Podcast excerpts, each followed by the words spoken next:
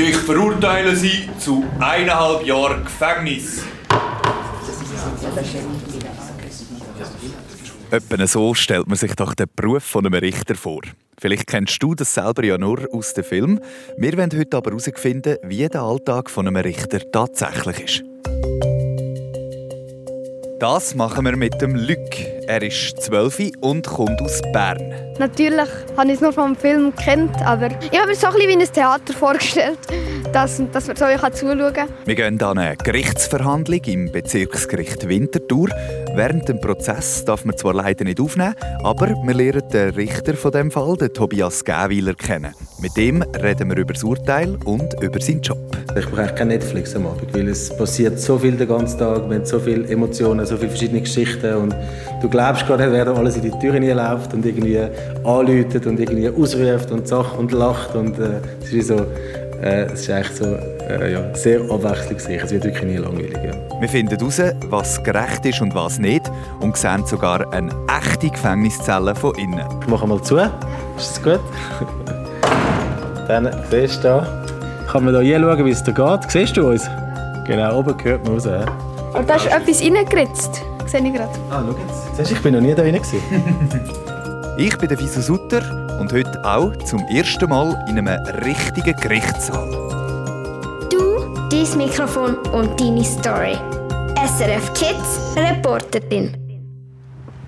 Hey voilà, ich bin jetzt hier mit dem Luc aus Bern. Jetzt sind wir in Winterthur. Bist du auch schon mal in Winterthur? Gewesen? Ja, also, also an meinem Mann, sein Gotti, wohnt hier. Okay. Genau. Aber eine Gerichtsverhandlung hast du noch nie gesehen, oder? Nein, noch nie. Stehen wir hier vor dem Gerichtsgebäude in Winterthur. Wie sieht das aus? Wie kannst du es ein bisschen beschreiben? Ja, eher alt, so schön, mit Stein, Urstein und so. Genau. Ja, das Gebäude sieht also wirklich richtig schön aus. Wenn dich das Wunder nimmt, wie es genau aussieht, dann gang doch mal vorbei auf srfkids.ch schauen. Dort haben wir nämlich ein Foto davon. Lustig ist, musst du mal schauen, was siehst du da vis-à-vis vom Gericht? Ah, da ist gerade das Gefängnis. Das ist das Gefängnis, oder? Da mit dem Stacheldraht oben an der Mauer. Alles abgesperrt hier. Ja, schon krass. Ich weiss es jetzt nicht, aber ich nehme mal an, das ist wahrscheinlich wirklich, dass die schwer Verurteilten vielleicht gerade kümmern tun Ja, also direkt in die Untersuchungshaft oder so. Ja. Einfach so muss in der Schweiz niemand ins Gefängnis. Jede und jeder bekommt vorher einen Gerichtsprozess. Und da gibt es klare Regeln, wie der abläuft. Damit wir von Anfang an rauskommen, gibt es jetzt als erstes einen kleinen Überblick von Damian Haas aus dem SRF Kids Team. Wenn in der Schweiz jemand eine Straftat begeht, dann muss er vor das Gericht. Das höchste Gericht in der Schweiz ist das Bundesgericht. Es gibt aber je nach Region zum Beispiel auch noch Kantons- und Bezirksgerichte, die tiefer sind. Wenn jetzt also jemand in Winterthur eine Straftat begeht, dann regelt das dort im Normalfall das Bezirksgericht. Falls die Person aber mit dem Urteil nicht zufrieden ist, kann man diesen Prozess weiterziehen zum nächsten höheren Gericht. Und dort wird nochmal neu entschieden. Wenn man so einen Prozess aber verliert, dann muss man die ganzen Kosten selber zahlen. Das kann dann sehr schnell mehrere tausend Franken kosten. In der Schweiz hat übrigens jeder Mensch, der angeklagt wird, ein Recht auf einen Verteidiger oder eine Verteidigerin. Also auch wenn man etwas ganz Schlimmes macht, bekommt man Unterstützung vor Gericht. Man hat einen Anwalt oder eine Anwältin, die einem hilft und versucht, die Strafe so klein wie möglich zu behalten. An einem Gerichtsprozess sind immer mehrere Leute mit dabei. Neben dem Anklagten und seinem Anwalt gibt es manchmal auch noch einen Staatsanwalt. Der tut die Regeln und das Gesetz vertreten. Dann gibt es einen oder mehrere Richter und Richterinnen, die über den Fall entscheiden.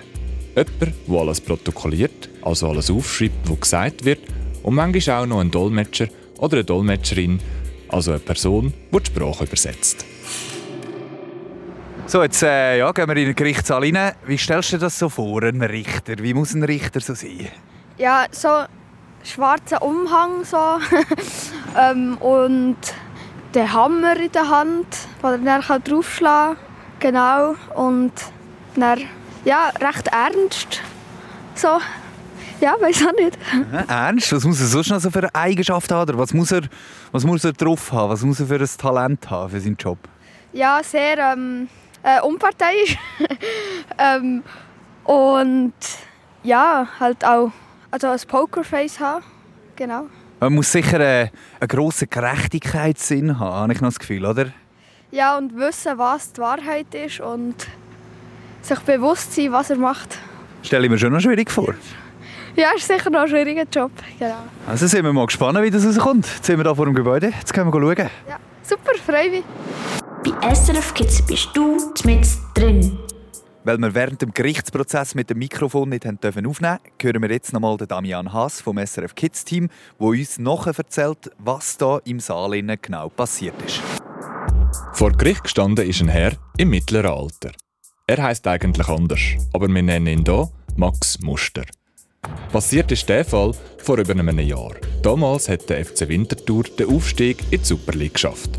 Und darum ist der Max in die Stadt feiern und hat einen Haufen Alkohol getrunken. Spät in der Nacht hat er dann eine Auseinandersetzung mit einem anderen Mann gehabt. Und dort ist es zu der Tat gekommen. Er hat einem Mann eine Glasflasche voller Kopf zwischen den Augen und den Schläfen geschlagen. Es hat keine bleibende körperliche Schäden gegeben, aber der Max hat in Kauf genommen, dass der Betroffene hat erblinden konnte. Weil das hat passieren ist der Max angeklagt wegen versuchter schwerer Körperverletzung. Wegen Alkohol mag er sich nicht mehr an die Situation erinnern. Aber weil es genug Beweis gegeben hat, hat er die Tat müssen zugeben. Das Gericht hat ihn zu eineinhalb Jahren bedingter Freiheitsstrafe verurteilt. Das heißt, er hat jetzt eine Probezeit von zwei Jahren. Wenn er in dieser Zeit nichts Verbotenes macht, dann muss er nicht eineinhalb Jahre ins Gefängnis. Im Opfer hat er mehrere tausend Franken Genugtuung gezahlt.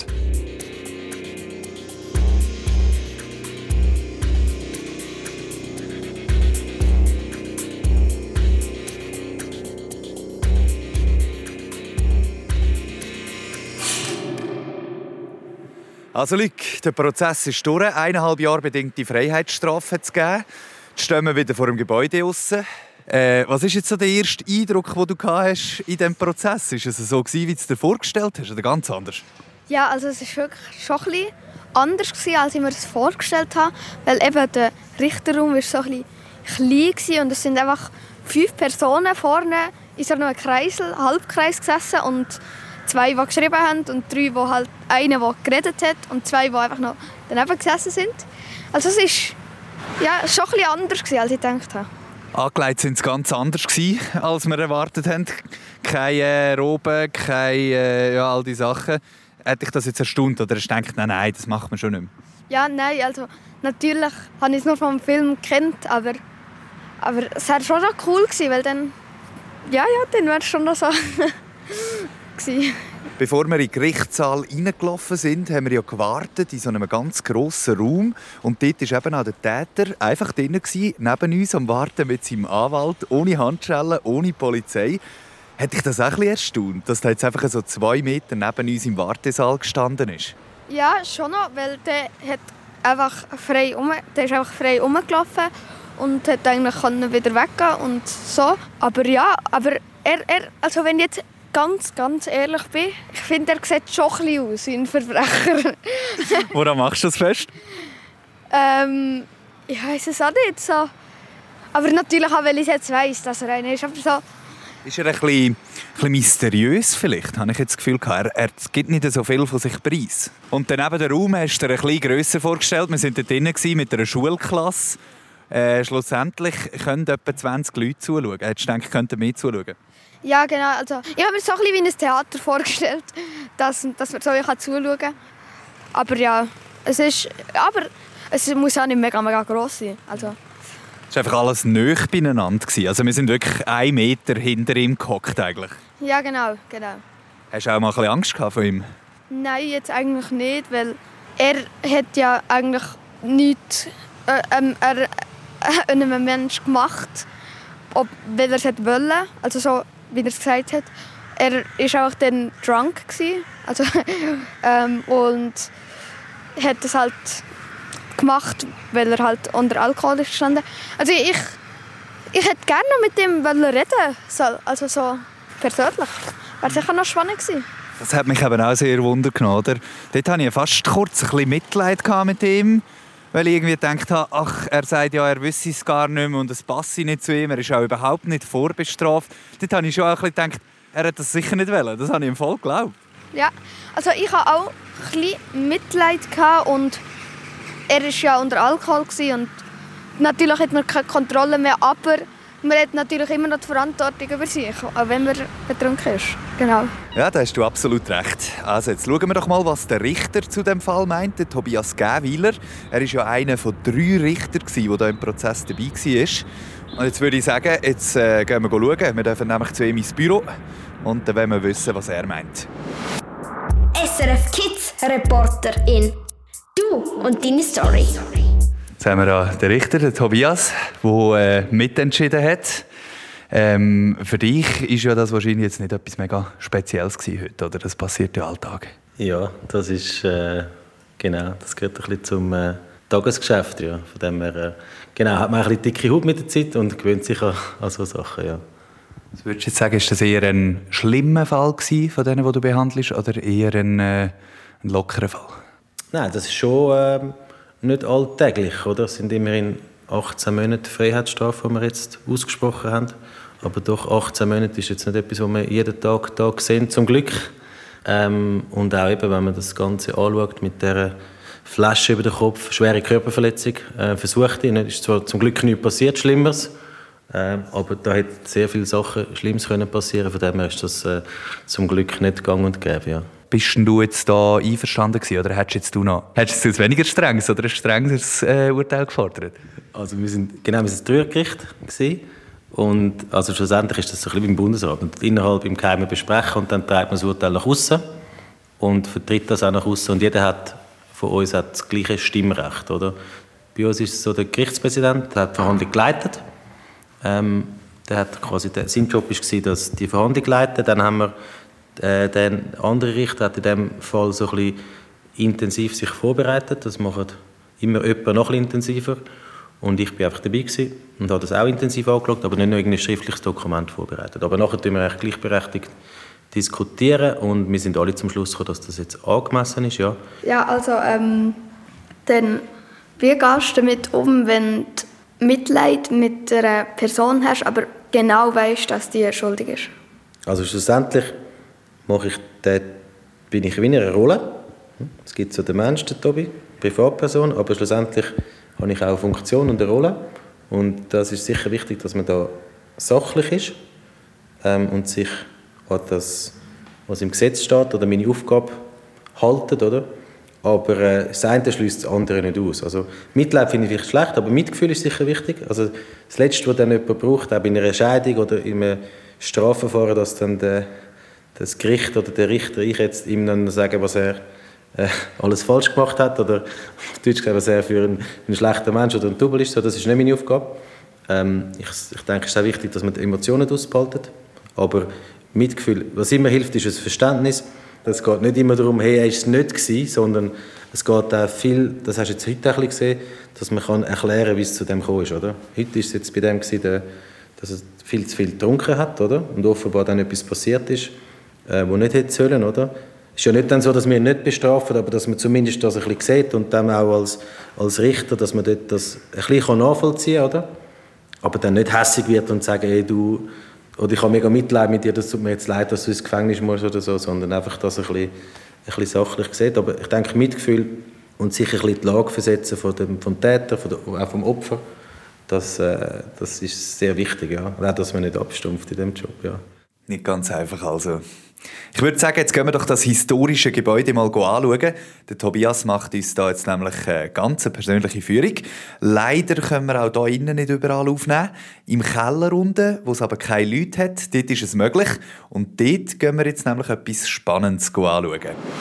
SRF Kids Reporterin, du mit drin. Also da im Keller unten sieht es sehr interessant aus. Es gibt so ein bisschen alles Mögliche da unten. Mega viele Unterlagen, die sind nur von einem Fall. Und äh, es hat aber auch noch eine Dusche und eine Umkleidekabine, falls die, die hier arbeiten, auch mal Sport machen über den Mittag. Ein Keyboard steht auch noch da unten, wieso auch immer. Und ja, da hinten, ein ganzer Haufen Kisten. Das ist äh, von einem einzigen Fall. Was zählst du da? Wie viele Kisten etwa? Ja, ich weiß auch nicht, unendlich. in, einem, in einem Karton hat es irgendwie... Es sind, glaube ich, zwölf Ordner pro Karton in der Regel. Äh, und der Fall hat, glaube ich, so viel ich weiß, 170 Kisten. Also ich weiß nicht, wie gut bist du im Kopf rechnen? 170 mal 12? Das ist, weiss, Ja, also knapp 2000 und jeder hat dann ein paar hundert Seiten. Ja. Also da kannst du dir vorstellen, das ist relativ lang gegangen. Aber da siehst du auch, da sind sie gerade am Üben. Für das Weihnachtsessen haben wir da noch Strophen. Du weißt, also der Keller wird nicht nur für die Aktenaufbewahrung benutzt, sondern auch zum, äh, für den Chor, für das Weihnachtsessen. Das da, genau, etwas Schönes. Gehört alles dazu, gell? ja, und was ist das für eine Tür? Die sieht so, die sieht so dicht aus. Ja. Das ist äh, die Tür zum Tunnel. Eben, du, du weißt ja, du hast gesehen beim Anlaufen, daneben da ist gerade das Gefängnis. Und ab und zu, wenn sie da äh, in Haft sind, also in Untersuchungshaft, und dann bei uns Verhandlungen haben, dann kommen sie da mit den Polizisten da durch und müssen nachher da, da um die Ecke, in dieser Abstandszelle, wenn ich schon aufmache, ich hoffe, ist niemand drin, ja. Nein, sag ja. Da müssen sie dann warten, äh, bis du siehst, kannst du mal hier sitzen, wenn du da willst. sie Genau, kannst du mal, nein, sie sehen, wir sehen nur von außen hier. Jetzt müssen wir dich da gerade einbeschliessen. hä? Da musst du dann auf die, auf die Verhandlung warten. Das geht ja dann noch, weil sie kommen nicht viel vorher. Aber wenn es zum Beispiel Mittagspause ist und die ist nicht so lang, dann lohnt es sich nicht übergehen oder zurück. Dann musst du dann da rein warten und das Mittagessen haben. Ja? Und dann sieht ich mache mal zu. Ist das gut? dann siehst du da. Kann man da hier schauen, wie es da geht? Siehst du uns? Genau, oben gehört man raus. hä? Genau. Also das ist sicher nicht sehr, sehr angenehm. Ja. Ja. Hast du Angst gehabt jetzt da? Nein, eigentlich nicht so. Aber, weil ich weiß ja. Aber, aber da ist etwas reingeritzt. Sehe ich gerade. Ah, schau jetzt. Siehst du, ich bin noch nie da rein. ja, Name, hä? Ja. Geburtsdatum und... Genau. Ja, ich glaube, wenn man dann da rein ist, wird es einem sicher langweilig. Ja, siehst du, du bist nicht der Erste, der da rein sitzt. Schon verrückt, wenn das so Und siehst. ist schon mal jemand hier irgendwie rausgekommen oder entbüchst? Äh, es, es gibt das Gerücht, ja, dass dann der eine hat dann gesagt, hat eine Verhandlung gehabt und hat gesagt, also du hast gesehen heute in der, in der Verhandlung, ähm, wenn, wenn jemand kommt, dann wird er, ähm, sind die Polizisten quasi am Bewachen oder Polizistinnen und dann wird im Handschellen dann im Gerichtssaal ähm, werden abgezogen. Und wir schauen dann immer, dass wir die Fenster gut verschlossen haben. Das ist auch unsere Verantwortung.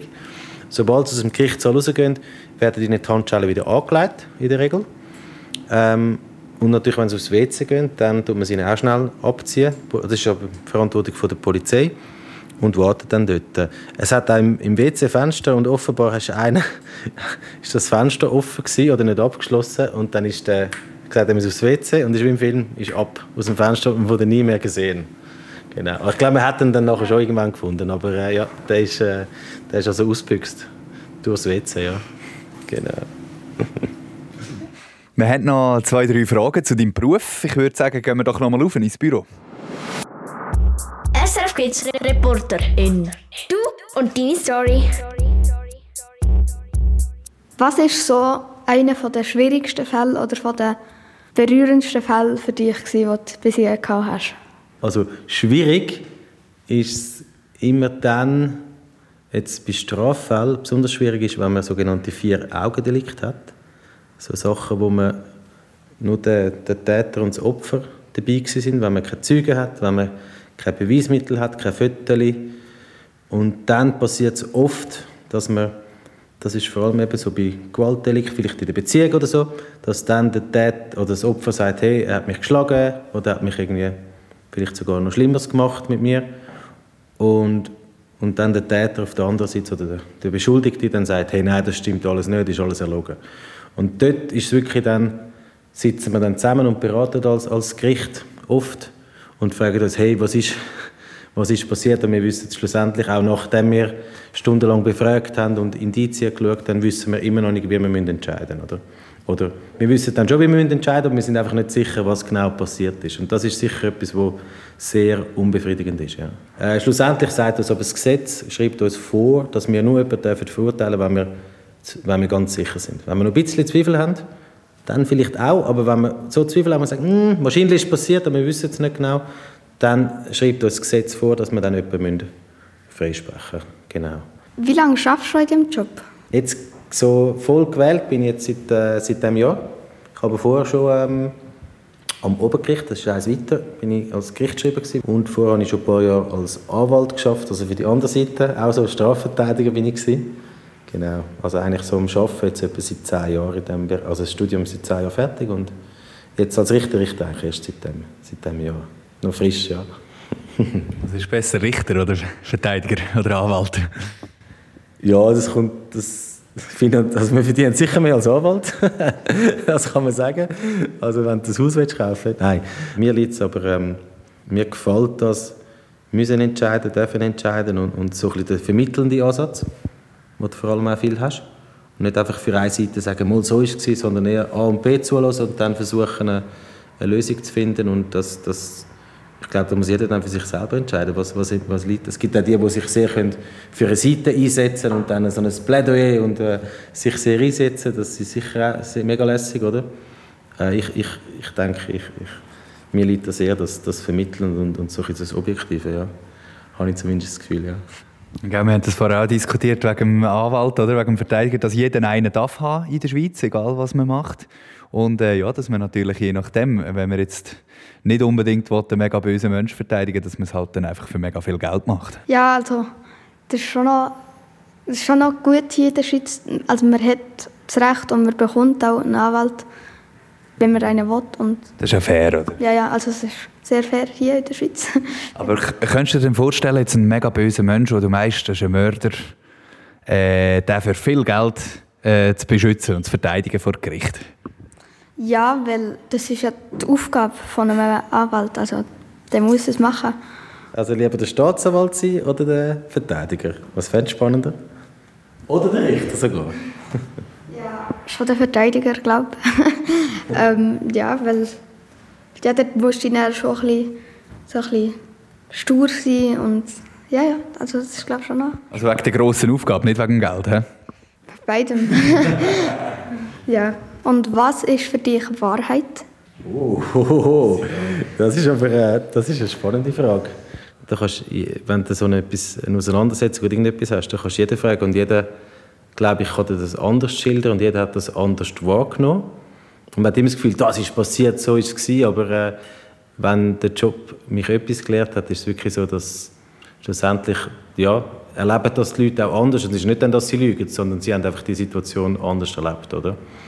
Ähm, wir haben die Glück, nicht die glücklich.